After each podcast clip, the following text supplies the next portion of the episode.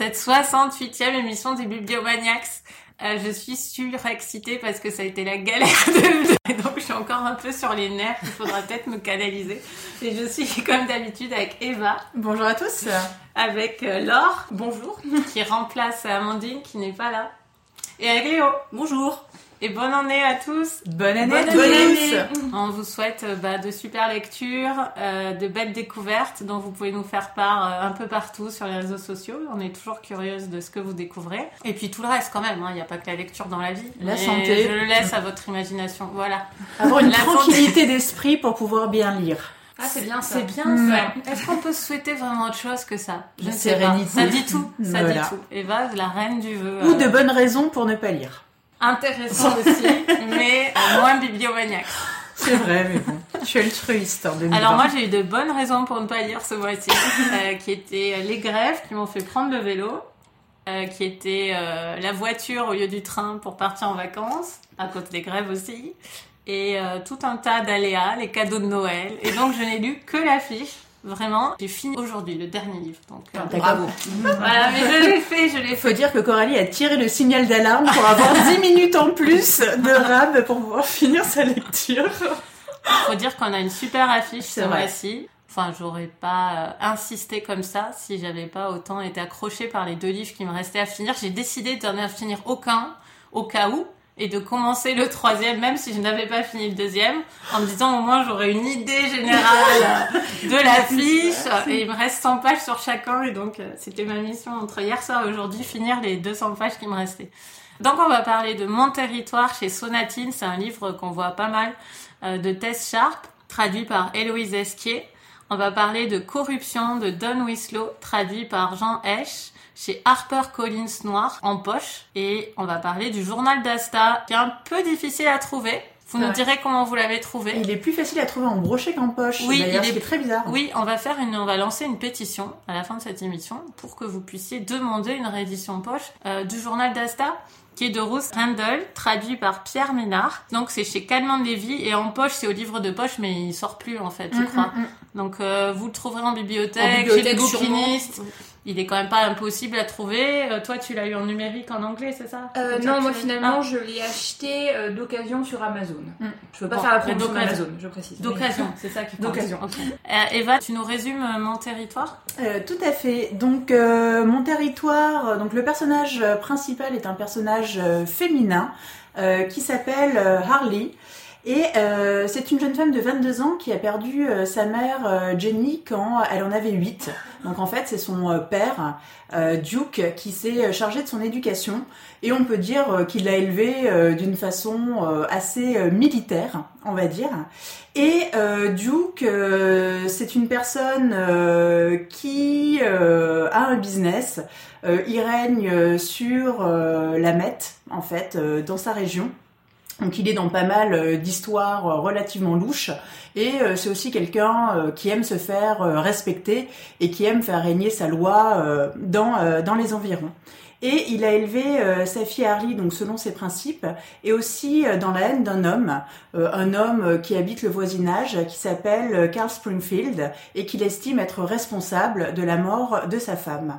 Et euh, quand Harley, donc âgée de 22 ans, euh, comprend que euh, c'est elle qui va devoir reprendre les rênes de l'empire de son père, elle décide d'accepter la mission, mais de le faire à sa façon. Léo, qu'est-ce que tu en as pensé de Mon territoire de Tess Sharp alors c'est un livre que j'ai lu moi pour le prix L, donc je l'ai lu ah au mois d'octobre. Et en fait, euh, bah, je l'ai je l'ai commencé avec certains a priori. En fait, il, il avait beaucoup d'excellentes critiques. Euh, et ça, les j'aime pas. Et j'aime pas. non, mais c'est vrai que du coup, bah, je l'ai commencé en sachant pas trop à quoi m'attendre. Je m'attendais pas forcément à l'adorer. J'ai eu un petit peu de mal au début parce que le style du livre pour moi n'a rien d'exceptionnel en fait. Mm. au niveau de l'écriture vraiment il y a, y a, des petites choses qui m'ont gêné voilà des choses qui m'ont semblé un peu artificielles dès le début euh, des choses qui m'ont semblé parfois un petit peu forcées aussi Mais en fait, un peu contre toute attente, très vite, euh, j'ai été totalement happée finalement par le livre.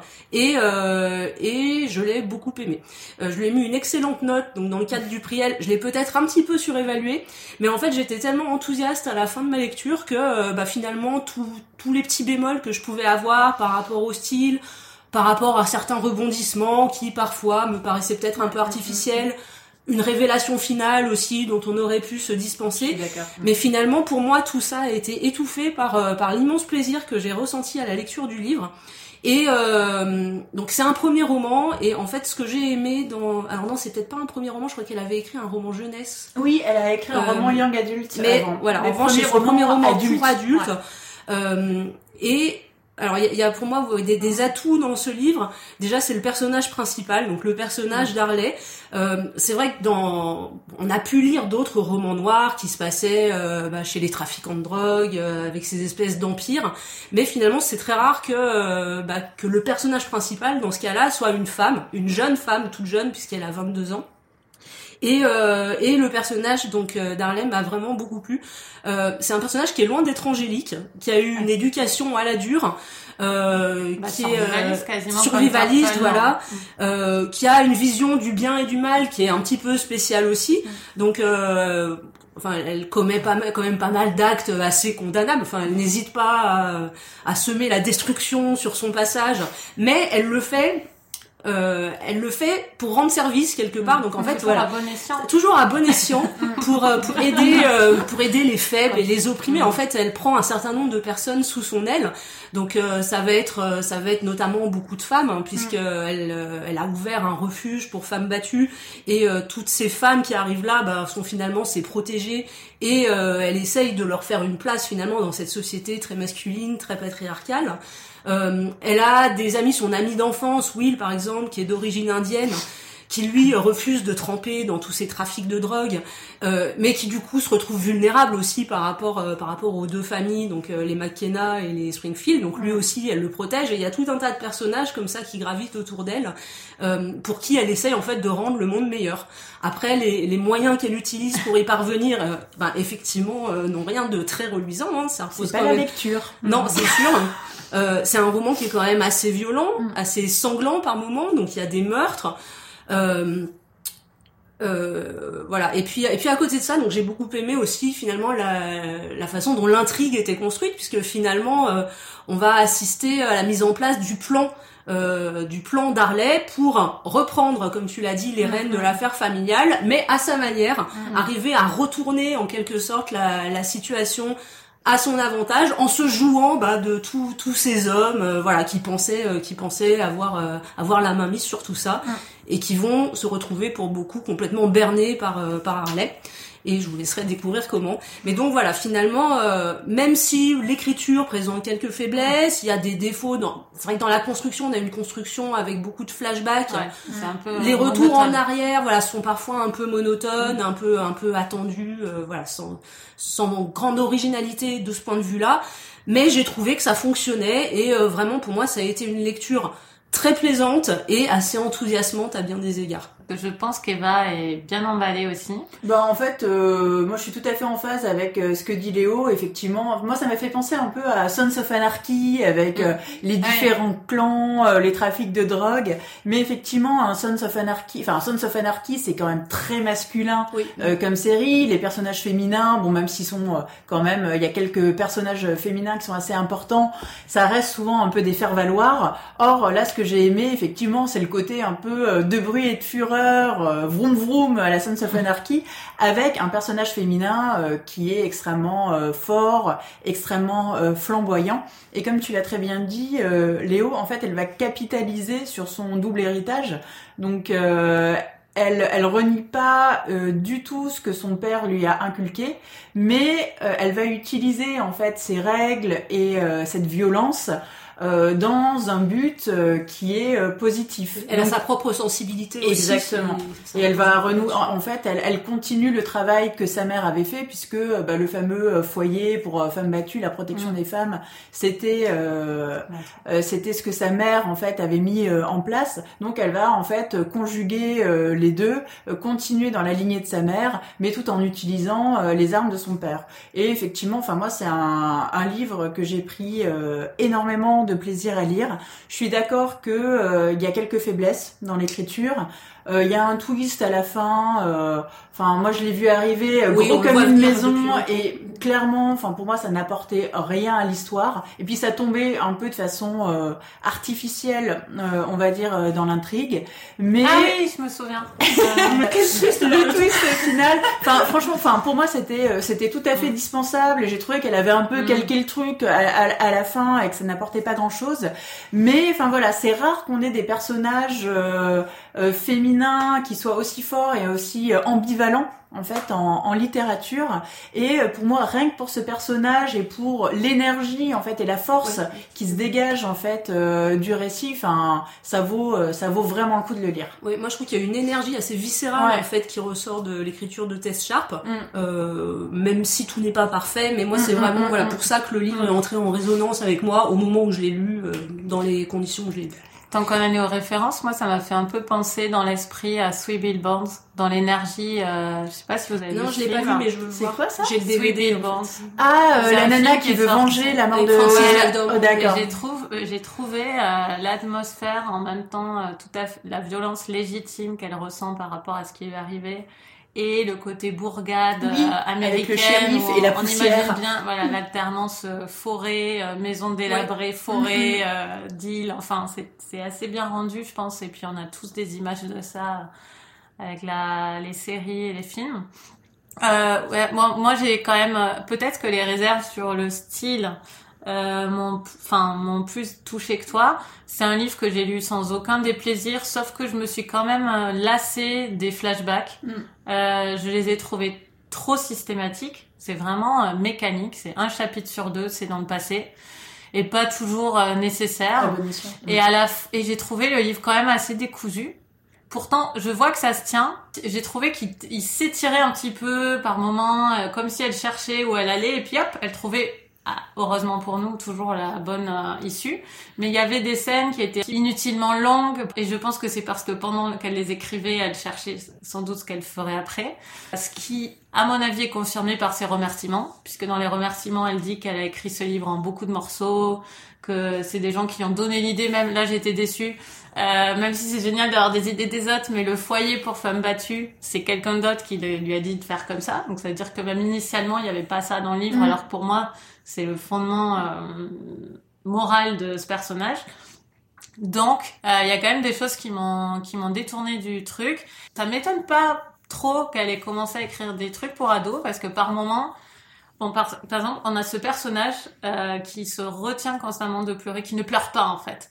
Euh, les larmes, les larmes lui mentent et elles ne viennent jamais. Je crois que c'est 38 fois dans le livre en fait, ce truc. Des larmes qui mentent et qui ne viennent jamais.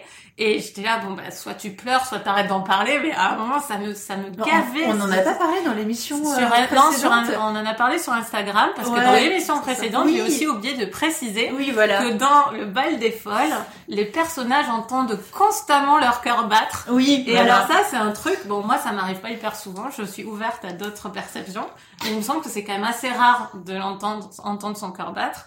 Et ça arrive tout le temps, c'est vraiment le premier truc qui arrive dans le bal des folles quand il y a une émotion, c'est j'entends mon cœur battre.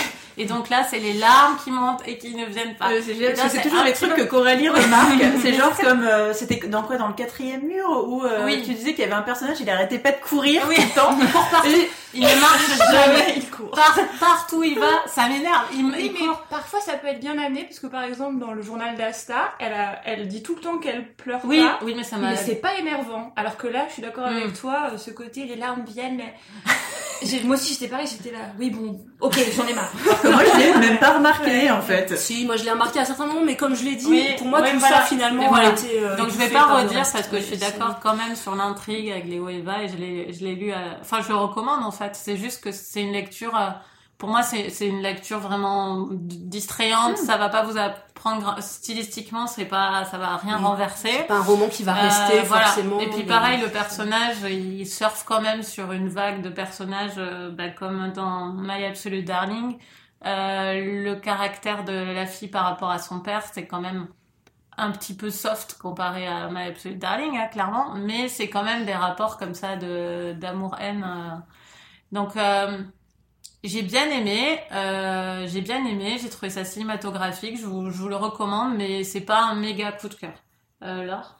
Du coup, moi, je suis désolée de terminer parce Ah, que moi, oh. je ne l'ai pas aimé. Ah, Euh, Ça, on aurait dû donc, se euh, Tu peux rester. voilà. tu peux rester avec. C'est gentil. Euh, merci Eva. Euh, parce que j'ai mis du temps pour venir. Alors euh, moi, je, je pense que je l'ai peut-être pas lu à un bon moment euh, dans ma vie et je pense qu'aussi il a beaucoup beaucoup souffert pour moi euh, du fait que j'ai lu My Absolute Darling il y a quelques mois. Ouais, c'est ça, je me suis dit ça Euh, aussi. que le personnage de Mm. Turtle euh, m'a beaucoup impacté et que là le personnage de Harley qui en plus est vendu comme un personnage très ambivalent et très complexe moi je l'ai pas vécu comme ça je l'ai vécu comme euh, oui d'accord elle fait des actes un petit peu répréhensibles mais finalement elle est très morale euh, tout est plein Mm. tout est plein de, de, de bons sentiments moi j'ai jamais eu l'impression qu'elle allait faire quelque chose que j'allais trouver moi moralement répréhensible parce que même les actes finalement pas très légaux, on va dire, qu'elle fait. On sait qu'elle poursuit une bonne intention dans le fond, qu'elle veut faire basculer l'empire de son père dans une direction un peu moins, un peu moins hardcore, on va Mm. dire, que ce que lui il a mis en place. Du coup, moi, le personnage principal, j'ai j'ai pas réussi à m'y attacher euh, du tout. Je l'ai trouvé un peu monolithique, en fait, finalement, même dans son, même dans ses obsessions, dans sa façon de répéter, euh, de répéter les choses. Elle a aucun humour en plus, et moi, au bout d'un moment, j'étais là, non mais. Relâche la pression. Tout Une petite blague. Ah ouais, non, mais en fait. T'avais d'un- envie de lui taper le coup du coude. Sérieux, enfin, euh, je.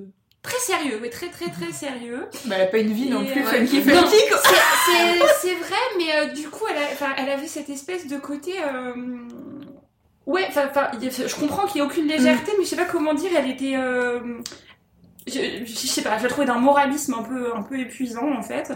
Et euh... Dit-elle une arme à la main.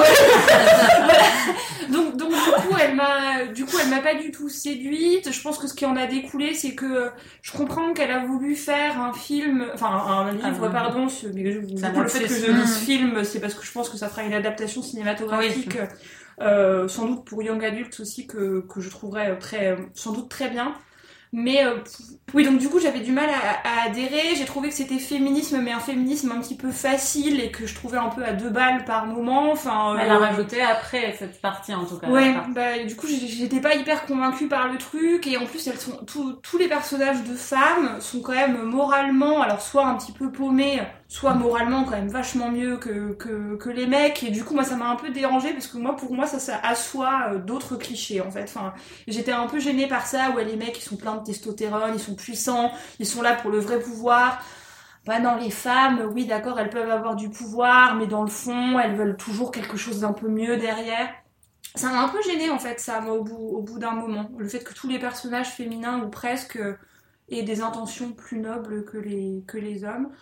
Donc voilà, donc du coup, le côté, euh, euh, les maladresses d'écriture et le fait que le personnage principal étant vraiment euh, le personnage au côté duquel on est, si on l'aime pas. Bah, si euh, t'adhères pas au personnage, ouais, tu veux pas adhérer au livre en fait. Ouais. donc moi je l'ai terminé, et je l'ai pas non plus lu dans la souffrance en comptant en comptant chaque page, mais euh, voilà j'ai pas T'as compté les chapitres. voilà j'ai compté un peu les chapitres, j'ai pas j'ai pas vraiment adhéré et euh, bah voilà. Il était dans quelle catégorie euh, généraliste ou policier Non, non, il était le- en policier. D'accord. Roman Ok, noir, Roman noir. Mm. Ok.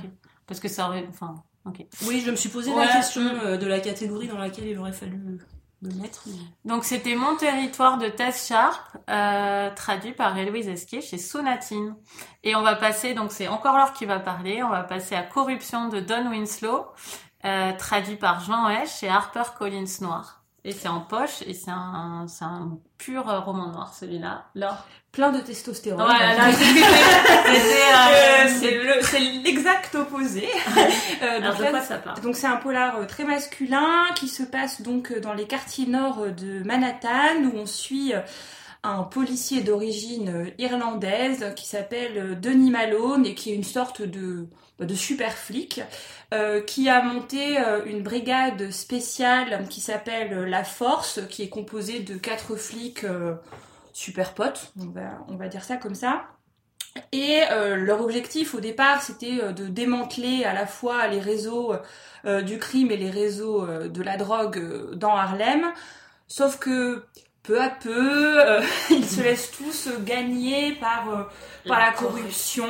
Voilà, ça commence par des euh, des petits pots de vin, des petits des petits services qu'ils se font rendre à droite à gauche, des visites dans des bordels de luxe, et puis ça prend de plus en plus d'ampleur jusqu'à ce qu'ils se retrouvent à faire un, un gros coup. Où ils récupèrent beaucoup beaucoup d'héroïne qu'ils ont l'intention bah, de vendre finalement exactement comme les trafiquants qu'ils cherchent qu'ils cherchent à arrêter mais c'est sans compter sur le fait que euh, le FBI, euh, la police qui contrôle les flics, alors moi je l'ai lu en anglais, je sais plus comment on appelle ça, euh, la police anti La police des polices. La police des polices commence à se poser un petit peu des les affaires, les affaires internes. Affaires internes. Voilà. C'est AI. Voilà. commence à se poser un petit peu des questions sur les agissements de cette brigade et Denis Malone se retrouve arrêté et obligé. On le sait dès le début. Ouais, et, obligé, voilà, et obligé de. Oui, je oui, je uh-huh. c'est pas un spoiler, et obligé de décider va-t-il ou pas collaborer avec euh, la police des polices. Tintin. Eva, vas-y, dis-nous ce que t'en as pensé. Je te sens toute excitée. Oh mais oui, je suis excitée par euh, cette affiche. Euh, de façon générale, je la trouve vraiment euh, excellente. Donc moi, Don Winslow, c'est un auteur que je connaissais en fait de nom, mais je n'avais encore jamais lu. merci Léo. Voilà, merci Léo, parce que je j'avais encore lu. aucun de ses romans, même si on parle beaucoup en ce moment de la fameuse trilogie qui vient de se terminer, exactement. Euh, et du coup, donc j'ai euh, j'ai plongé euh, j'ai plongé dans cet univers. Alors, faut savoir quand même que c'est il écrit des pavés de Winslow. là en poche, je sais plus combien de pages il fait, mais il doit bien en faire 500 ou 600. Hein, 570. Ouais, voilà. C'est quand même assez c'est quand même assez assez compact. Donc, bah t'ouvres le livre et puis bah t'espères que tu vas aimer parce que sinon ça va être un long moment. Tu vas y tu vas y passer du temps. Euh, en fait, ce que j'ai, enfin, j'ai trouvé déjà, euh, j'ai lu 50, 50 euh, pages, mais vraiment tard pendant les vacances de Noël, où je devais aller me coucher, puis j'avais pas sommeil, donc et je me suis dit oh, tout de suite en fait j'ai été hyper accrochée en fait par par le le style de Dan Winslow. Par moi je m'attendais à un style assez efficace euh, on va dire, mais euh, voilà, enfin, je pensais vraiment que l'histoire euh, allait prendre le pas, on va dire, sur le style. Et au début, ça commence, on nous parle vraiment, c'est le projecteur en fait sur sur Denis Malone et sur une scène aussi d'ouverture, donc qui va faire découler en fait tout le reste de l'intrigue. Avec, comme tu le disais, Laure, c'est le moment où ils mettent la main sur sur sur cette drogue.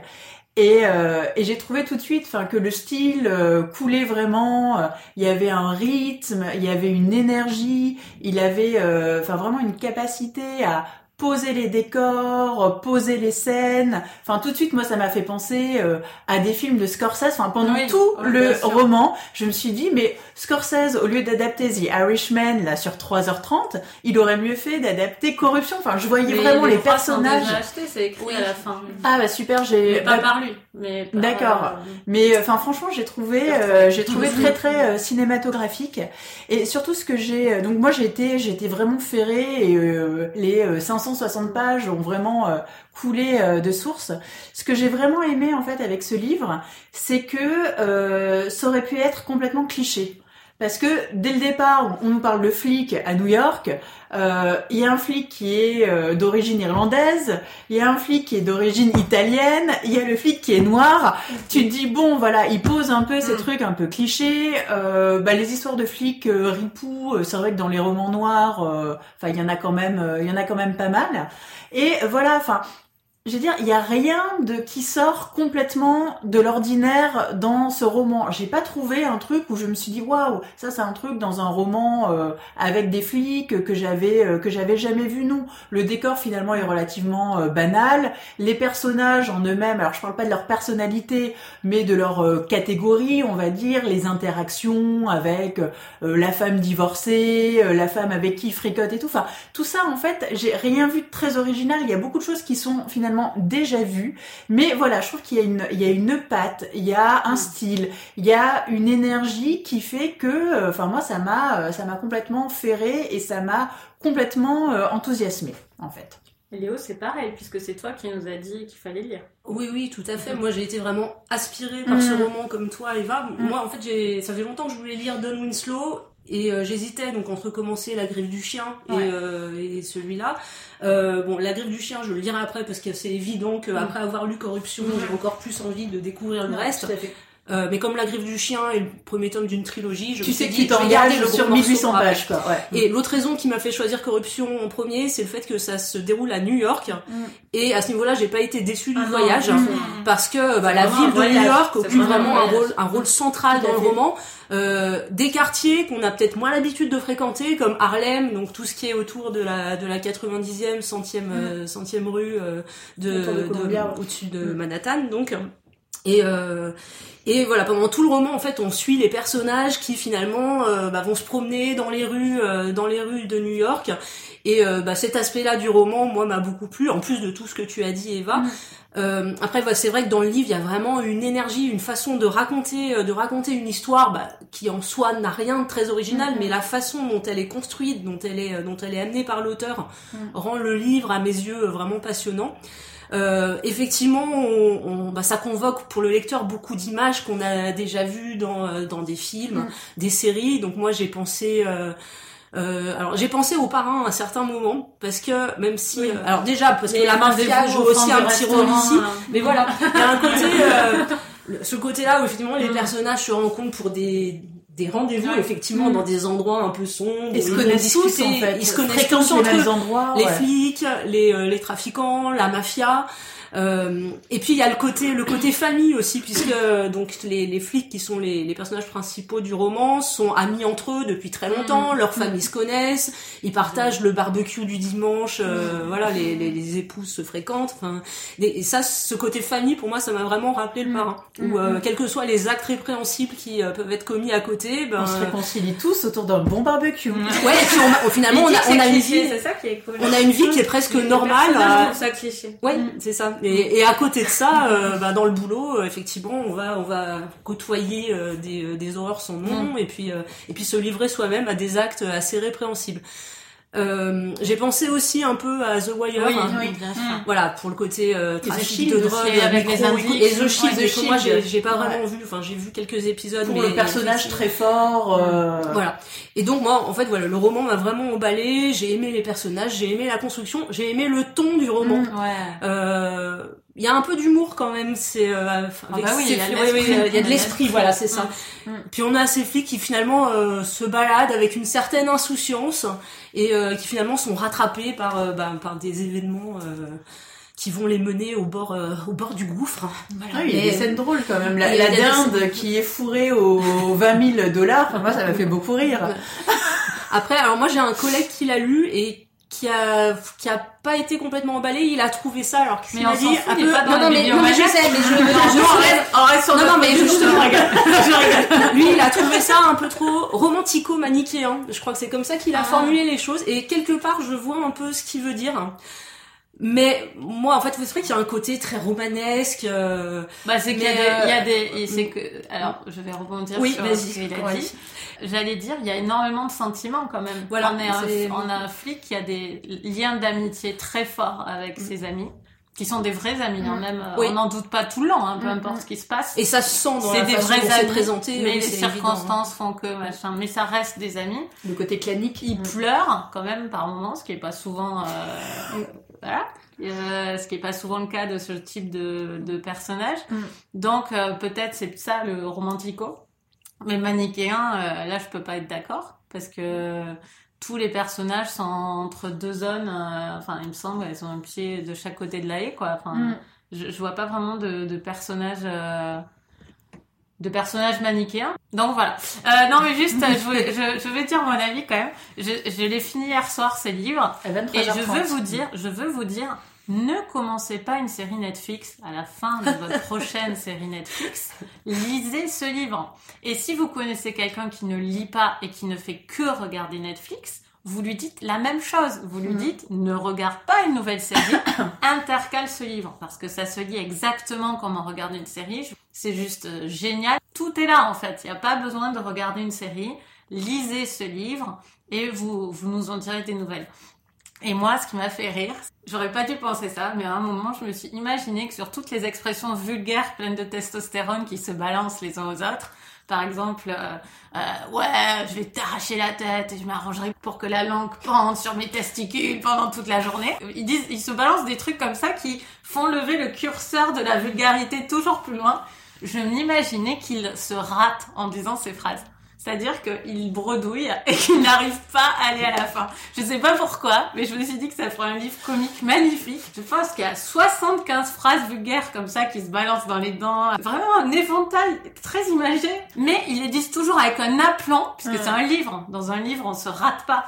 Dans un- même dans un film, c'est un- une vision du réel qui est un petit peu au-dessus. Mais en vrai, dans la vie, Mm. ça peut pas arriver que tu Mm. dises un truc si complexe dans une situation de tension euh, énorme que tu balances ton truc sans te planter parce qu'il y en a c'est compliqué hein. Quand même Mm. la disposition de la tête par rapport aux couilles par exemple dans il faut pas se planter c'est quand même des images euh, complexes. Mais du coup ça marche quand même parce que c'est une espèce de truc au-dessus du réel. Et donc ils ont des phrases parfaites tout le temps en fait euh, ils hésitent pas, ils se disent des trucs cash et quand tu parles de rythme, c'est Mm. ça mais en fait ça peut pas ça peut pas être euh, réel. Ouais, t'as des punchlines Ouais, tout il y le a temps, des punchlines Ouais. constamment et voilà, je me suis juste imaginé si ça ratait dans la vraie vie, si ça- s'ils s'embrouillaient devant un gangster en disant un truc comme ça, euh, l'effet comique que ça aurait, ce serait, ce serait génial. Bon voilà, euh, je, je vous le recommande et merci Léo. Et Laure, Euh, bah alors moi je l'ai beaucoup aimé euh, aussi et il a beaucoup de mérite euh, parce que moi j'étais malade comme un chien quand je l'ai lu et Ah. bah, j'ai réussi à le lire exactement comme on regarde une série euh, Ouais. Netflix Mhm. exactement enfin donc euh, vraiment euh, vraiment super euh, moi j'ai été impressionnée par la construction de ce roman parce qu'il y a une maîtrise quand Mhm. même enfin il Enfin, tout est très bien mené parce que réussir à maintenir la tension et l'intérêt comme ça pendant 560 pages alors que effectivement dès le début on sait qu'il Mm. a été pincé et que enfin, c'est pas évident de commencer un roman euh, quand même euh, comme ça et puis de, de, de tenir ça euh, pendant 560 pages donc ça ça m'a beaucoup impressionné et en plus on voit pas exactement quand il raccroche à ce moment précis. oui Ça oui, pourrait être à plusieurs moments en fait. oui Oui, c'est on y a peut pas le moment, voilà. et en fait, Et c'est- très bien fait. c'est- Oui, oui, très, très bien fait, Parce qu'il y a plusieurs moments où je dis, oui. ah oui, je suis en train d'arriver au moment du début. Oui. Mais non, en fait, Ah c'est encore après. Et donc ça, Mhm. c'est- génial. Et c'est ça aussi qui contribue à la tension, je Mhm. pense, parce qu'on a toujours l'impression qu'on est revenu, mais en fait, on n'est pas revenu au début. Mhm. Donc ça, c'était euh, c'était assez remarquable. Ce qui est bien fait aussi pour les amateurs enfin, de, de, de ce genre euh, de, de bouquins, c'est que vraiment, on voit bien comment la corruption, à un moment, gangrène tout le monde. Mhm. pas C'est à tous les étages, Voilà. de toute façon. et, et que d'une façon ou d'une autre, que votre truc, ça soit l'argent, que ce soit votre carrière, que ce soit les femmes, que des ce gamins. soit voilà Mm. du- d'une façon ou d'une autre tout le monde finit par se laisser pourrir même des gens qui touchent pas des pots de vin ils ont leur intérêt à défendre et c'est et ça c'est très c'est très bien mené et en même temps personne n'est complètement à jeter à la poubelle tous les personnages ont euh, ont un petit côté humain quand même euh, qui fait qu'ils restent bah, humains justement et on les pas- com- on les et- comprend voilà, aussi, tout euh, à fait mm. et pas des caricatures et ce qui est génial, c'est qu'à la fois, bon, les trois, les trois flics principaux sont extrêmement bien campés. Moi, je les ai trouvés profonds, même si effectivement, il y a exactement comme tu Mm, mm, disais, mm. Il y a le, il y a Oui. euh, le ripou italien, Mais il en parle le ripou irlandais, et, mais c'est très, mais en même temps, ils, ils sont vraiment complexes. Mm. Et y compris des personnages hyper secondaires, hyper tertiaires, genre son chef, il a une vraie personnalité. Tous les personnages existent. et complètement, même des gens qui sont hyper anecdotiques et qu'on aperçoit, euh, ils ont, euh, enfin, on voit très bien qui c'est, quoi. Enfin, et- Mm. et, ça, c'était assez, euh, enfin, voilà, c'était. euh, Et d'ailleurs, il y a fort, énormément de personnages et Ouais. on n'est pas perdu du tout. Non, qui du pour tout. moi est un Mm. très bon signe. Mm. Ouais, ouais, complètement. Et euh, donc, oui, non, vraiment efficace, un vrai plaisir de lecture, et puis, bah, oui, non, mais très visuel, ça fera un film super, quoi. Enfin, c'est. c'est sûr. Donc voilà, moi aussi je le recommande. Oui. très pour fortement. moi, objectivement, meilleur que mon territoire, même si j'ai Ah oui. beaucoup aimé mon territoire aussi. Ah oui, mais mais est c'est pas, euh, au c'est niveau pas littérature. pareil, ouais, Mm. c'est sûr, c'est pas pareil. Après, elle, elle commence et lui, il est déjà Voilà, en c'est pleine ça. carrière Les deux sont pas Mm. comparables. On verra. non plus, mais- euh, ouais, bah super, je suis trop contente. Je vais sans doute lire les prochains euh, dans l'année. là. Ah, moi aussi, la trilogie, Mm, euh, ouais. elle va y passer. On vous donnera des nouvelles donc des livres de Don Winslow et vous donnez-nous des nouvelles de, de ces livres aussi. On espère vous avoir convaincu euh, de les lire. Et on va découvrir donc le journal d'Asta qui est un des livres préférés d'Eva, euh, mais c'est Léo aussi. qui- et de Léo. Mm. Oui, c'est vrai, pardon. Euh, mais plus récemment, Eva m'a redit que c'est un de ses livres préférés. Euh, donc de Ruth Et c'est Léo qui va nous le résumer. C'est chez Canon Levy. Oui, donc dans le journal d'Asta, en fait, on découvre euh, bah, dès le début du livre le journal d'Asta, Asta Westerby, euh, une danoise donc qui est arrivée en Angleterre avec euh, avec son mari Rasmus au début du siècle et qui écrit quotidiennement son journal où elle parle de sa vie euh, bah, de sa vie en Angleterre où bah, c'est le début du XXe siècle hein, donc euh, les femmes n'avaient pas grand chose à faire à part rester à la maison et euh, mettre au monde les enfants. Et euh, donc au début donc au début de son journal euh, elle est, euh, elle a déjà deux garçons, elle a un autre enfant qui est mort euh, pratiquement à la naissance, et euh, et elle est, elle est enceinte. Elle s'apprête à donner naissance à un enfant qu'elle espère être une fille. Voilà. Alors après, euh, le roman a une construction euh, assez complexe puisque parallèlement donc au journal d'Asta, euh, on va être projeté euh, plusieurs décennies en avant. Donc, alors c'est un roman qui date des années 90 Oui, et du coup, bah, je crois que il y en a une partie qui se passe dans les années 80, 90. c'est ça. La Et narration euh, voilà la principale, narration euh, ouais. principale où on va suivre euh, alors le personnage d'Anne qui est euh, qui est la fille d'une nièce euh, non de- d'une des filles d'Asta Qui est la C'est petite, c'est la petite fille, excusez-moi, c'est la fille de sa dernière fille Marie. Il y a deux quoi. C'est ça, c'est parce que j'allais parler de la tante après. j'ai j'ai pris dans le mauvais sens. C'est la petite fille d'Asta, d'Asta, c'est la fille de Marie. Marie qui est euh, la plus jeune fille d'Asta. Et, euh, et c'est également donc la nièce de Soigny. Soigny qui est donc euh, également donc une fille d'Asta, celle qui serait a priori née en juillet 1905, euh, dont Asta était enceinte donc euh, au début de son journal qu'on lit au début du roman. Voilà. Et donc euh, quand on retrouve le personnage d'Anne, on apprend que le journal d'Asta a été publié, donc euh, c'est un grand succès d'édition euh, d'édition en Angleterre et au Danemark. Il a été publié en plusieurs volumes puisqu'Asta a continué à écrire son journal euh, pratiquement jusqu'à sa mort dans les années 60. Et donc on, va avoir également donc qui va jouer un rôle important dans le roman le personnage donc de Soigny, la tante d'Anne, la fille d'Asta, qui a découvert donc le journal de sa mère et qui l'a fait publier. C'est extrêmement compliqué à résumer, hein, je m'en rends compte. Donc c'est Soigny qui est responsable de la publication du journal d'Asta. Mais Soigny va également, suite à la réception d'une lettre anonyme, se poser des questions sur ses origines. Puisque, contre toute attente, elle ne serait pas la fille d'Asta. Voilà. Donc euh, c'est Anne finalement euh, qui va qui va être obligée un peu de mener l'enquête par rapport à ça.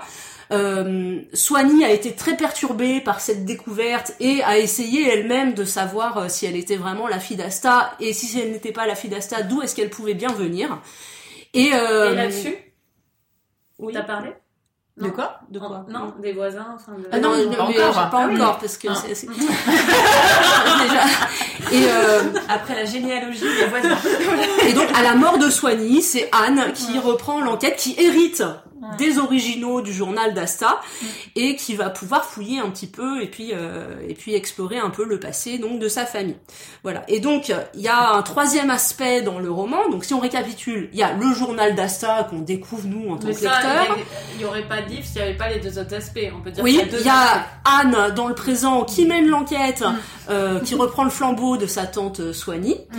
Et troisième aspect, on va également lire des comptes rendus d'enquête et des comptes rendus de procès liés à un, un meurtre, une femme donc qui a été tuée, qui habitait dans le même quartier qu'Asta, donc en 1905, une femme qui aurait été tuée par son mari, qui a été euh, soupçonné du meurtre, mais qui a été finalement euh, innocenté suite, euh, en tout cas il n'a pas été euh, emprisonné suite au procès. Au procès. Et le lien?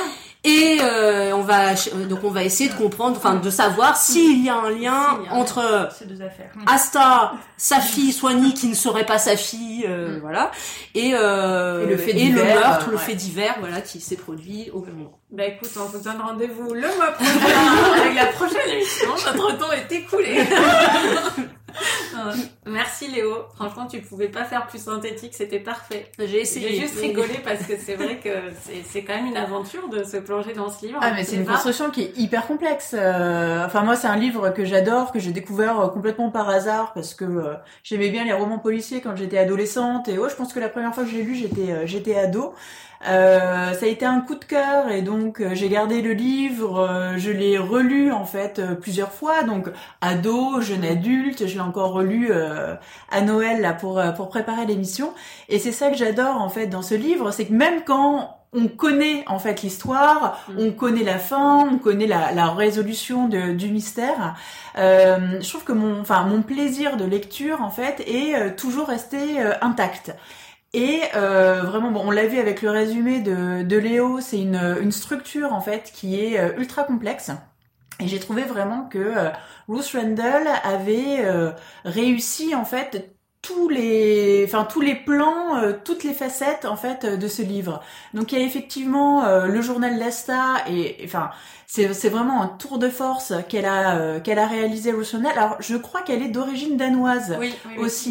Euh, donc euh, peut-être capitaliser un petit peu sur euh, sur son héritage, Euh, mais euh, les extraits du journal d'Asta donc nous montrent la vie d'une femme euh, immigrée euh, au, euh, au début du XXe siècle avec bah, tout ce qui va avec le euh, le côté domestique en Mm. fait euh, de sa vie, ses attentes par rapport à la maternité, euh, son mari qui n'est jamais là, les différences euh, culturelles, euh, l'élévation sociale aussi qui va se produire euh, durant euh, durant les décennies où, euh, où elle écrit son, son journal. Donc vraiment, enfin les extraits, je les ai vraiment trouvés très réussis. C'est vraiment la, pierre angulaire du roman.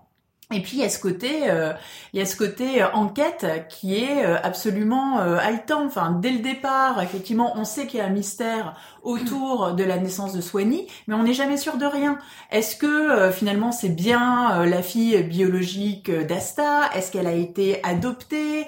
Est-ce qu'elle a été volée? Enfin, on fait vraiment euh, revivre tout un quartier euh, en 1905. Enfin, moi je et chaque fois en fait, alors que je sais, je sais ce qui Ah s'est oui. passé, je le relis, mais c'est comme si je regardais le Titanic en me disant Oui, non mais il va peut-être pas couler en fait. ouais. C'est euh, donc c'est vraiment un c'est vraiment un, un, un roman qui fonctionne euh, sur sa construction, sur l'atmosphère, sur la personnalité aussi, puisque la personnalité euh, d'Asta euh, est, très complexe, est vraiment flamboyante et elle porte vraiment elle porte vraiment le roman. Et c'est ça que que j'aime, c'est que même quand on connaît en fait euh, le fin mot de l'histoire, il y a certains romans policiers quand on sait ce qui s'est passé, finalement bah l'intérêt euh, il retombe et on ne relira jamais le livre parce qu'on non mais c'est bon, on Ouais. sait comment ça s'est passé et puis euh, et puis voilà. Or là en fait c'est euh, c'est très intéressant cette histoire d'enquête, mais c'est pas ce qui compte le plus finalement. C'est vraiment l'atmosphère, c'est comment tout s'emboîte, c'est comment euh, on va retrouver en fait des indices dans le journal, euh, les enquêtes parallèles, euh, le côté familial de la chose. Enfin moi j'adore les sagas familiales, j'adore les enquêtes, j'adore aussi les côtés historiques et je trouve que là en fait tout est réuni et tout fonctionne euh, vraiment. Et Ruth alors je, suis vraiment étonnée que euh, ce livre soit pas plus euh, mis en avant. Euh, on le disait tout à l'heure, on a eu du mal à le trouver. Enfin, on va en librairie, il y est plus forcément. il est épuisé en poche. On peut le trouver qu'en brochet. Enfin, moi je trouve, enfin vraiment pour en avoir lu beaucoup de Ruth Randall, je trouve que c'est son meilleur. Et euh, il y en a un autre aussi de Ruth Randall qui est très très bon, c'est Jeu de main. Et pareil, alors c'est un roman qui est très différent mais qui fonctionne un petit peu sur la même base. C'est se replonger en fait dans l'œuvre d'un écrivain ou là effectivement d'une personne qui écrit son journal pour essayer de trouver euh, des indices pour résoudre un mystère. Et vraiment, enfin, je trouve que Ruth Randall excelle là-dedans. Laure, t'es d'accord avec Eva? Oui, moi j'ai adoré euh, aussi euh, le journal d'Asta et euh, je trouve ça intéressant parce qu'on a vu que des policiers mais finalement qui sont tous construits sur Mm. des bases extrêmement différentes parce qu'il y a pas du on n'est pas du tout tenu par la même chose que dans Mm. Corruption par exemple, même si au niveau de la construction c'est tout aussi brillant. Moi ça m'a un peu rappelé, j'ai eu une grande période polar aussi où je lisais beaucoup de Agatha Christie, Daphné du Maurier, moi ça m'a beaucoup rappelé ces auteurs-là où il y a, bon, il y a déjà il y a une vraie écriture et puis c'est un roman d'atmosphère en fait. Enfin, il y a une certaine lenteur, hein. c'est-à-dire que c'est Mhm. pas un roman qui est pressé, c'est pas comme euh, voilà, je c'est pas comme dans Corruption où on est toujours un peu sur le qui-vive, il y a énormément de péripéties. Là finalement, on est un peu on, on suit euh, Anne qui n'est pas une détective du tout euh, professionnelle, qui est juste quelqu'un qui reprend enfin grosso modo quand même, elle se contente de reprendre des textes et d'aller dans quelques endroits de la ville pour mener son enquête. Euh, donc il y a une certaine lenteur, mais c'est pas lent, ennuyeux quoi. C'est juste on, on- ça prend son temps.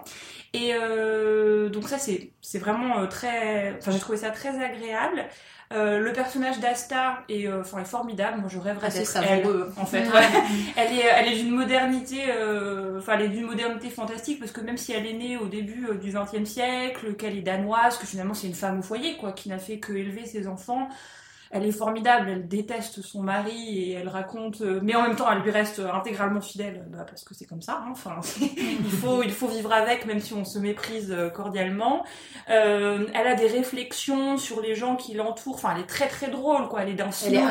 impertinente. Voilà. Mm. Elle est d'un snobisme euh, pas possible. À la fois, elle aime être avec les gens, mais fondamentalement, elle aime pas les gens. Enfin, Mm. elle est euh, la manière dont elle parle de sa domestique, enfin cette grosse oie grasse, etc. Enfin, c'est c'est euh, elle est elle est à la fois odieuse et à la fois euh, bah, c'est exactement comme l'a décrit sa petite fille, très fantasque et donc on finit par euh, par bien l'aimer, même si elle est toujours en train de jouer avec les nerfs de tout le monde. Donc euh, elle est super savoureuse. Et si aussi ce que je trouve génial, c'est que c'est un roman en fait qui s'autorise à creuser toutes les pistes. C'est-à-dire que Anne, elle fait plein d'hypothèses en fait sur que s'est-il vraiment passé. Et moi j'ai adoré le fait qu'on s'enfonce avec elle dans des pistes mais qui sont pas Oui, les bonnes oui, en fait et qu'on recule en même temps qu'elle en fait. On est là ah non en fait euh, Il y a impasse des choses amusantes, Oui, où elle oui. nous met des pages complètement Mais- inutiles par oui, moment. oui. Mm. Et moi, il y avait une hypothèse qu'on pendant inutile. longtemps, j'ai cru que c'était ça, et effectivement, elle la développe, Oui, j'étais oui. là, Oh, j'avais raison, j'avais raison, et elle là, et non. et c'est génial, enfin, ça, j'ai adoré ce, ce- cette petite, enfin, c'est très espiègle, hein, du coup, pour le lecteur. Donc voilà, enfin, un grand coup de cœur, et je te remercie de me l'avoir fait découvrir, parce que je connaissais pas Bruce Rendell, et vraiment, très On bonne lecture. pas dans n'importe quelle émission. Non. Euh, Léo Oui, donc moi je l'avais lu une première fois euh, dans les années 90, à la fin des années 90, je devais avoir 18 ans à l'époque. Je lisais beaucoup de Bruce Rendell aussi, enfin j'ai lu, je pense pratiquement tous ces thrillers psychologiques, euh, je les ai presque tous lus. C'est vrai que celui-ci est l'un des meilleurs. Il se détache du lot. ouais. Il se détache du lot. Euh, je m'en souvenais pas très bien, hein, j'avais oublié un peu tous les ressorts de l'intrigue, euh, et pour cause, parce que c'est quand même assez foisonnant. C'est foisonnant. Ouais. Ah, bravo.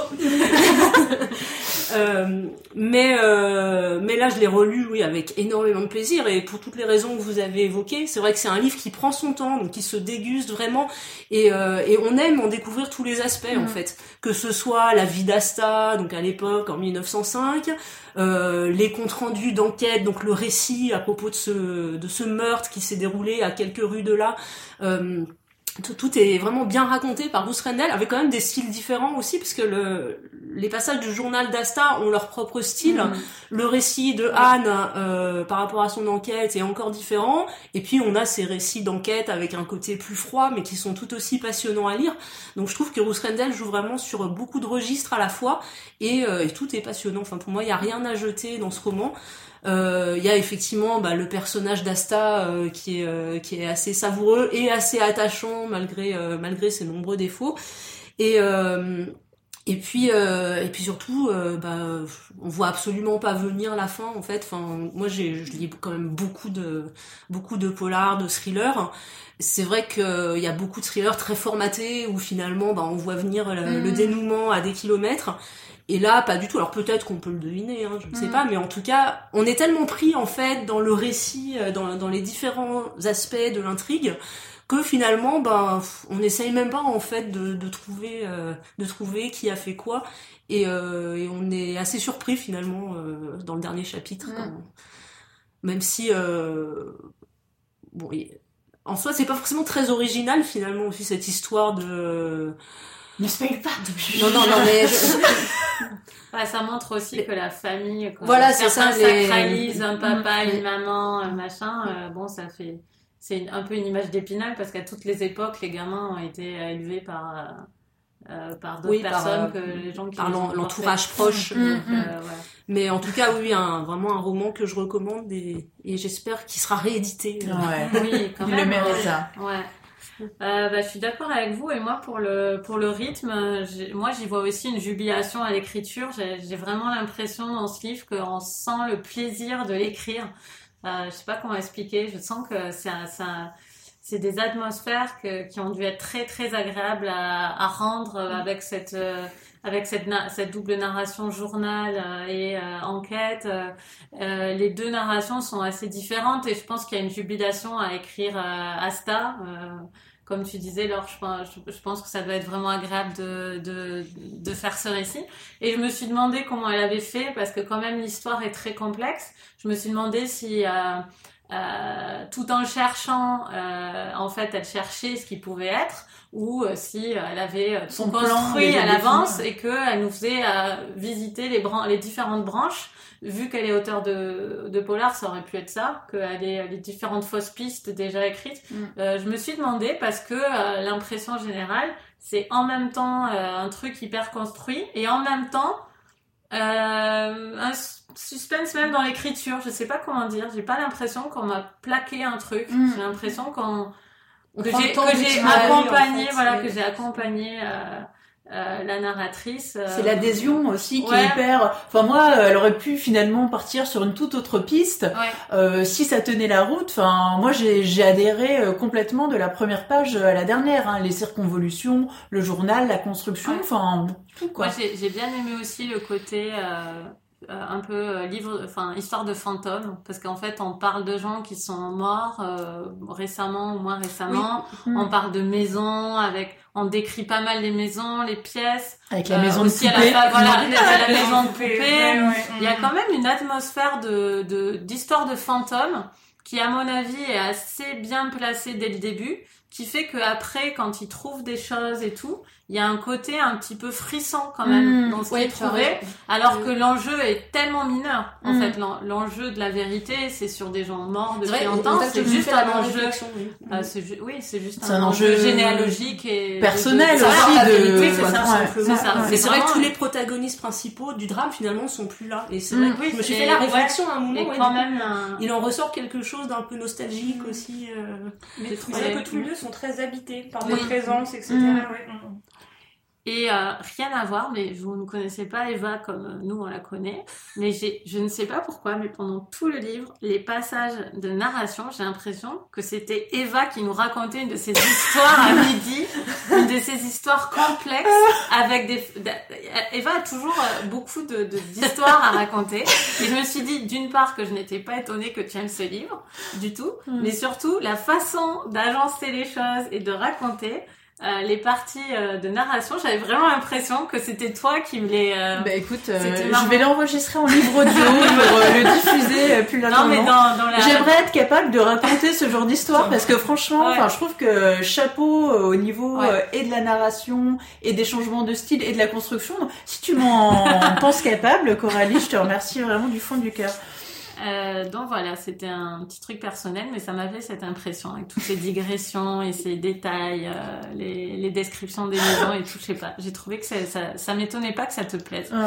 Euh, bah on a quand même, on vous recommande toutes deux livres de l'affiche Mm. et presque toutes euh, mon territoire quand même. Donc c'était mon territoire de Tess Sharp, c'était Corruption de Don Winslow et c'était le journal d'Asta de Ruth Randall. Et on attend vos retours sur euh, sur ces livres. On passe au coup de cœur? Euh, Laure, c'est quoi ton coup de cœur? T'en as un? Euh, oui, j'en ai un, mais qui m'a étonnée moi-même. Euh, j'ai lu Sérotonine de Michel Houellebecq. Houellebecq, c'est pas un auteur. Enfin, je trouve que c'est quelqu'un qui a des choses à dire, mais j'ai énormément de, de réserves. par rapport à lui, notamment le côté misogyne Mm. de son écriture, euh, me, souvent me repousse et fait que je passe un peu à côté euh, de choses intéressantes qu'il peut avoir à dire euh, par ailleurs. Alors, Sérotonine, est un livre misogyne. Hein. Je continue à penser que Welbeck ne comprend rien au corps des femmes et à comment ça fonctionne, leur sexualité, leur plaisir, tout ça. Enfin, c'est très auto-centré sur le pénis et tout. Mais euh, ce, ce, roman m'est resté parce que je l'ai lu il y a quand même euh, trois mois et, et j'y pense euh, encore beaucoup. En gros, ça raconte l'histoire d'un euh, d'un cadre du ministère de l'Agriculture qui, comme souvent chez Welbeck, est en proie à une dépression profonde et un, dégoût de lui-même, des autres, et qui décide de, bah, de quitter à la fois son poste et sa compagne japonaise pour s'enfermer euh, avec sa dépression et un antidépresseur qui est censé justement euh, stimuler sa sérotonine, mais qui a aussi le problème de lui couper euh, complètement sa libido. Mais s'il est tout seul. Parce qu'il, oui, alors ah. ça, ça, lui ça le, ça travaille quand même de plus avoir de pulsions sexuelles. Euh, mais il décide aussi de retrouver euh, deux personnes qui ont beaucoup compté euh, dans son passé, à savoir un ami avec lequel il avait fait l'agro, qui est un personnage secondaire extraordinaire d'aristocrate qui a essayé de reprendre une ferme en Bretagne, je crois, et qui à lui seul vaut, à mon sens, euh, le coup de, de, lire le roman et son amour et son amour de jeunesse. Et en fait, euh, j'ai trouvé ce livre extrêmement euh, émouvant. Enfin, le personnage euh, m'a beaucoup touché. Il m'a pas énervé. J'étais en empathie avec ses dégoûts, avec le fait bah, qu'il essaye, quoi. Enfin, il, il, essaye vraiment. Et que sous son côté méga, méga misogyne, c'est aussi quelqu'un qui croit, qui croit vraiment aux histoires d'amour, en fait. Enfin, je n'avais jamais lu Welbeck comme ça. Enfin, comme à quelqu'un qui, en fait, bah, croit encore que quand même le cœur, c'est la relation avec les autres et que donc voilà, moi j'ai redécouvert, euh, j'ai découvert Welbeck sous un, un autre, jour, voilà, et donc je recommande Sérotonine. Merci Laure. Euh, Léo, c'est quoi ton coup de cœur? Alors j'ai très peu lu en décembre, mais du coup mon coup de cœur ça va être euh, le livre que je lisais lors de la dernière émission, c'est-à-dire 22-11-63 de Stephen ah. King, ou 11-22-63 puisque je l'ai lu en anglais. Euh, donc pour ceux qui, euh, qui ne le sauraient pas, donc c'est une histoire de voyage dans le temps. Euh, on suit Jake Epping qui est professeur d'anglais dans un lycée du Maine. Et un jour, donc son ami Al, qui possède un diner, euh, va lui montrer un, passage en fait pour remonter euh, remonter dans le temps. Euh, donc dans, dans, dans la cave de son de son restaurant en fait, euh, un endroit assez improbable où quand on fait quelques pas, ben, on se retrouve projeté en 1958. à une date bien précise, à une heure bien précise, qui est toujours la même en fait pour tous les voyages. Et et en fait, euh, Al, donc il a un cancer du poumon, est sur le point de mourir et va confier à Jake une mission qui est euh, d'empêcher l'assassinat du président Kennedy, donc le 22 novembre 1963. Donc euh, Jake est un peu hésitant, mais il va euh, finalement accepter la mission parce que voilà, il, il, peut pas exactement et puis il peut pas refuser ce service à son ami mourant quand mm. même. Voilà, donc il va retourner en 1958 et et attendre donc jusqu'en 1963 pour euh, pour empêcher donc la mort de Kennedy. Et euh, il va euh, il va notamment donc être amené à suivre Lee Harvey Oswald et sa femme Marina.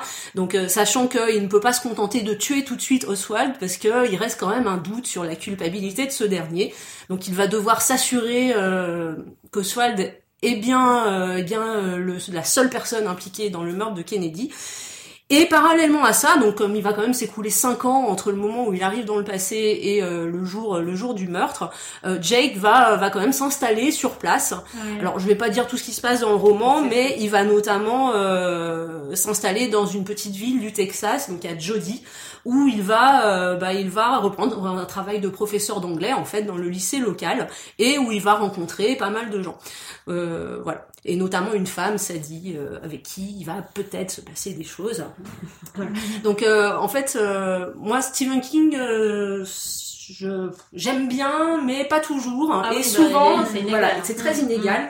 Et souvent dans ses romans, je trouve qu'il y a beaucoup de longueur, un style qui me plaît pas toujours. alors, bah, alors attends, je vais, je, je, vais y venir justement. Mm. Euh, donc souvent, ouais, dans les romans de Stephen King, il y a toujours des passages qui moi me gênent euh, et des longueurs euh, qui euh, bah, qui font que par moments je me désintéresse de ces livres. Donc là, dans 22-63, il y a effectivement quelques longueurs. C'est un bon gros pavé hein, de 900 pages en gros, hein, selon les éditions, ça peut varier un petit peu. Mais moi j'ai trouvé que dans ce roman-là, les défauts étaient vraiment minimes hein, par rapport à d'autres romans. Et euh, moi, dans les longueurs, j'ai trouvé qu'elles étaient surtout dans la traque d'Oswald où il va, euh, il va habiter dans, dans l'appartement d'à côté et suivre. Euh, alors, tu l'as lu aussi là? Oui, mais alors moi j'ai la Ah non, alors moi j'ai vu la série. Attends, je vais venir aussi à la série. euh, mais du coup, voilà, il y a effectivement quelques longueurs. Mais euh, mais j'ai trouvé que finalement voilà c'est quelques pages que j'ai peut-être lu un petit peu plus vite en diagonale. Mais malgré tout le roman dans son ensemble moi je l'ai trouvé euh, je l'ai trouvé vraiment excellent. Et euh, c'est un roman qui qui continue à me hanter et qui mm. à mon avis continuera continuera à me hanter vraiment longtemps. Euh, je trouve que Stephen King alors déjà là où il est le meilleur, c'est toujours quand il s'agit de décrire le quotidien d'une petite ville mm. et de créer des personnages sympathiques euh, auquel on s'attache vraiment. Et là, je trouve que dans ce roman-là, il y a vraiment cet aspect-là qui est, qui est très développé.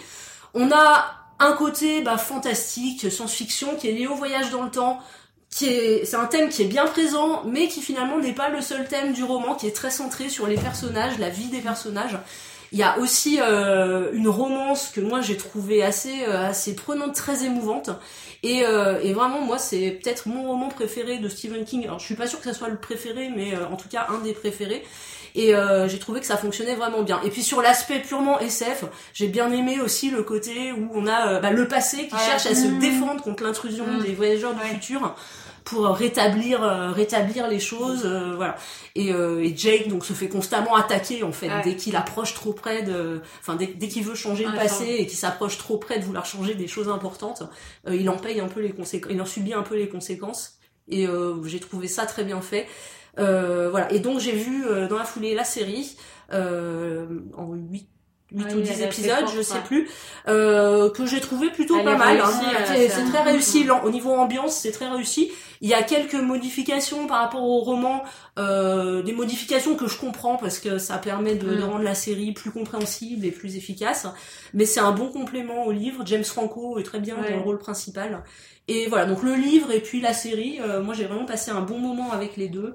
Et, euh, et donc pourquoi pas essayer hein, si, si ça vous tente. Eva alors moi, ça n'a rien à voir. en fait, c'est un livre euh, que j'ai offert à mon père euh, pour Noël. Et puis, bah, comme j'étais chez mes parents, je me suis dit que j'allais peut-être le lire avant de repartir. C'est euh, un ouvrage qui est sorti récemment sur Simone Veil, qui s'appelle L'aube à Birkenau. Donc en fait, c'est des entretiens qui ont été retranscrits par un journaliste qui s'appelle David Teboul. Donc euh, c'est des entretiens avec euh, Simone Veil, donc euh, entre lui et elle, mais également une rencontre entre Simone Veil et enfin son amie de déportation Marceline Loridan-Ivers, qui est une auteure que j'aime beaucoup. Et d'ailleurs je vous recommande son livre sur son père et tu n'es pas revenu. Et également un, un autre monsieur mm. déporté enfin qu'elle avait qu'elle avait aussi rencontré dans un camp pour ceux qui ont lu euh, déjà euh, le récit autobiographique euh, de Simone Veil, Une vie, là on va dire que ça se focalise beaucoup plus en fait sur sa déportation, donc l'avant déportation, la déportation en elle-même et puis après le retour, le retour des camps. Et bah, euh, comme euh, très souvent avec euh, avec Simone Veil, c'est extrêmement intéressant bah, au niveau historique aussi parce qu'on apprend on apprend beaucoup de choses, mais aussi bah, par rapport à sa personnalité, par rapport à ses engagements futurs, et notamment elle parle beaucoup de sa famille puisque euh, bah, toute sa famille, donc le père, la mère et les quatre enfants ont été euh, déportés, mais euh, pas forcément de la même manière. Donc le père et le frère ont été déportés de leur côté en Lituanie et ne sont pas revenus. Et elle, elle a été déportée avec sa mère et avec une de ses deux sœurs. Et la troisième sœur a été également déportée, mais elle pas parce qu'elle était juive, parce qu'elle était résistante, et elle s'est fait prendre dans un dans un barrage et elle a été déportée en fait euh, sous une fausse identité en tant que en tant que résistante. Donc elles ont euh, pas eu du tout le même type de déportation, on va dire. Une a été vraiment déportée euh, dans le cadre d'un réseau de résistance et a une déportation on va dire isolée. Et elle, ça a été la déportation avec sa mère et sa sœur Donc elles sont restées euh, en fait toutes les trois euh, toujours ensemble jusqu'à la mort de la mère quelques mois avant la libération du camp. En revanche, elle est revenue donc avec avec sa sœur. Donc elle nous parle vraiment de ça, de la déportation familiale, aussi, enfin, enfin de de choses complètement, enfin a bien sûr, il y a des choses horribles, très violentes qu'elle nous raconte, mais euh, elle met aussi l'accent sur euh, la solidarité, euh, le fait qu'elle se soutenait énormément avec avec sa mère, avec sa sœur, aussi des actes complètement, enfin qui sortaient un peu de, de nulle part. Donc elle parle d'une capot qui avait une réputation horrible, qui était vraiment ignoble. D'ailleurs, quand le camp a été libéré, elle a été pendue tout de suite, et qui la voit un jour et qui lui dit mais t'es beaucoup trop jeune et beaucoup trop jolie pour euh, mourir. Enfin, faut savoir qu'à l'époque, Simone Veil, elle avait 17 euh, ans, mm. euh, sa sœur devait en avoir 19. Et effectivement, euh, elle était, euh, elle était euh, très très jolie. et, de cette phrase. Et cette et cette capot en fait va lui donner des vêtements plus couvrants, plus de, de meilleure qualité. Va l'envoyer dans un camp qui est un peu moins atroce, on va dire. Et dans ce nouveau camp, va lui trouver un travail aux cuisines qui lui permet d'être occupé la journée et aussi bah, de pouvoir avoir un petit rab en nourriture. Et c'est clairement ça qui va lui sauver la vie et qui va sauver aussi la vie de sa sœur, parce qu'elle, elle dit, bah non, moi je pars pas sans ma mère et ma sœur, donc elles partent en mm. fait euh, toutes les trois. Et elle parle énormément aussi euh, bah, de sa mère, euh, enfin sa mère qui, même dans le camp, enfin il y avait encore la figure tutélaire de la mère qui mm. s'occupait de ses enfants, qui leur disait ce qu'il fallait faire et pas faire dans les camps, et aussi que finalement bah, toute sa vie, bah, tout ce qu'elle a voulu faire après en fait c'était par rapport à sa mère, par rapport aux valeurs que sa mère lui avait inculquées et bah, pour ne pas décevoir en fait sa mère qui a toujours été un modèle et une figure enfin d'admiration en fait euh, pour elle.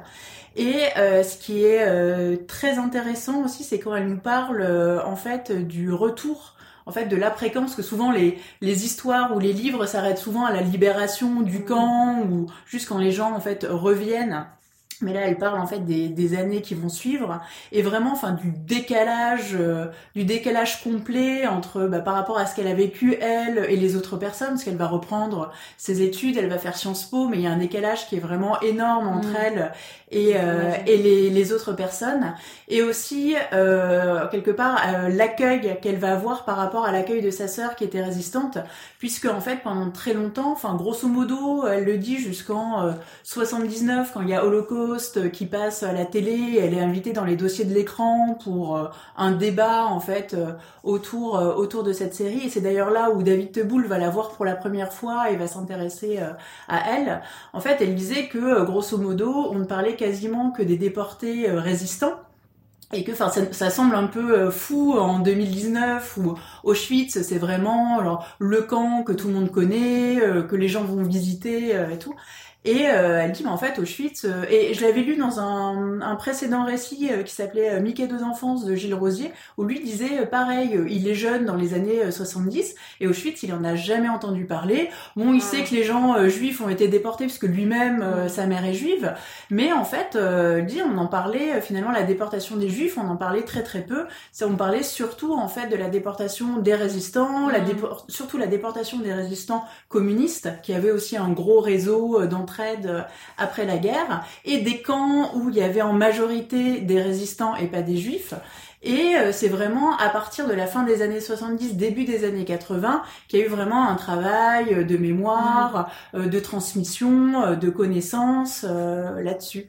Et je voulais rajouter un. Ah oui, et elle, elle parle aussi de la. Et moi, ça m'a beaucoup touchée parce que j'ai visité Auschwitz quand j'avais une, vingtaine d'années et j'avais été très troublée parce que c'était au mois d'avril, il faisait très beau, euh, il y avait des belles pelouses vertes, c'était très calme, il y avait un côté euh, très serein. Euh, et, euh, j'ai fait la visite, mais enfin je, me sentais complètement déconnecté en fait des lieux. Donc on nous expliquait on nous disait ah bah oui là c'est ce qui se passait etc et tu vois des bâtiments et, c'est hyper compliqué en fait ah bah, entre ce que tu vois de faire le lien avec bah, les récits euh, que tu as pu lire.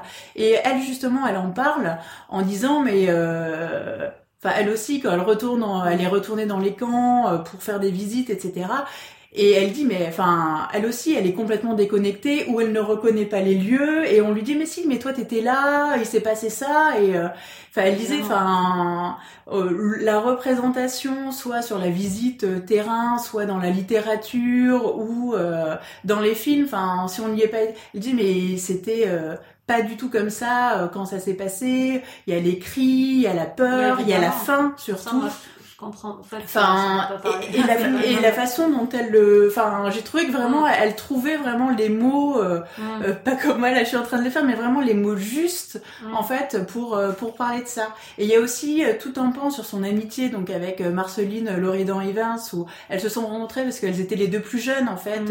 Marceline Loridan Evans avait avait 16 ans, et aussi, enfin, leur leur amitié qui est née en fait dans les camps et qui s'est toujours poursuivie bah, jusqu'à leur mort, hein, à, à 90 ans euh, toutes les deux. Et c'est assez drôle parce que euh, on les voit en photo, euh, elles sont assises sur le même lit chez Simone Veil en train de discuter, mais âgées, hein, 80 mm. ans, 90 ans, en train de fumer toutes les deux, une cigarette pour Simone Veil, un joint pour Marceline Loridan et Vince. Et on sent vraiment cette complicité. Et elle raconte aussi leur déportation en tant que adolescente, jeune fille, qui était pas finalement du tout la même que pour des déportés qui étaient plus âgés, qui avaient des enfants par exemple elle n'avait pas de souvenirs. Enfin vraiment, j'ai trouvé que c'est un. Enfin moi, je l'ai lu en une soirée. C'est euh, comme c'est des entretiens, euh, ça se lit vraiment de façon euh, très fluide. C'est un album, il y a des photos, il y a des photos de famille, etc. Et c'est vraiment, enfin, qu'on connaisse bien la vie de Simone Veil ou qu'on la connaisse très mal. En tout cas, c'est un, un, livre que je recommande, enfin pour les deux catégories de personnes. Ok, ben merci Eva. Euh, moi, j'ai pas de coup de cœur, si ce n'est vous signaler le coup de cœur d'une de nos auditrices et de Amandine. Donc Claire et Amandine recommandent d'aller voir au cinéma l'adaptation de Greta Gerwig euh, des quatre filles du docteur March. Euh, donc moi je vais y aller.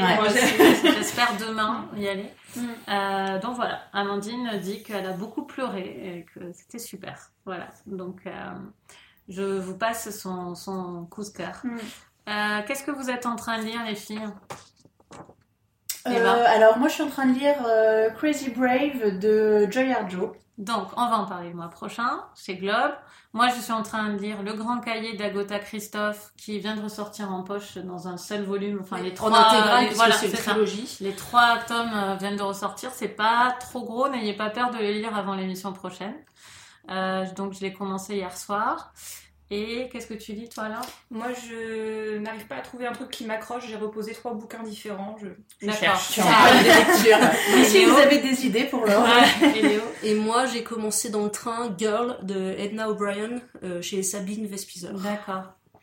Euh, donc on va parler la prochaine fois donc du Grand Cahier d'Agoda Christophe, de Crazy Wave chez Globe de Joy Arvo et une BD de, dans la sélection du Festival d'Angoulême, on ne sait pas encore laquelle, on va en parler pendant le repas euh, qui arrive. J'ai super faim, on y va.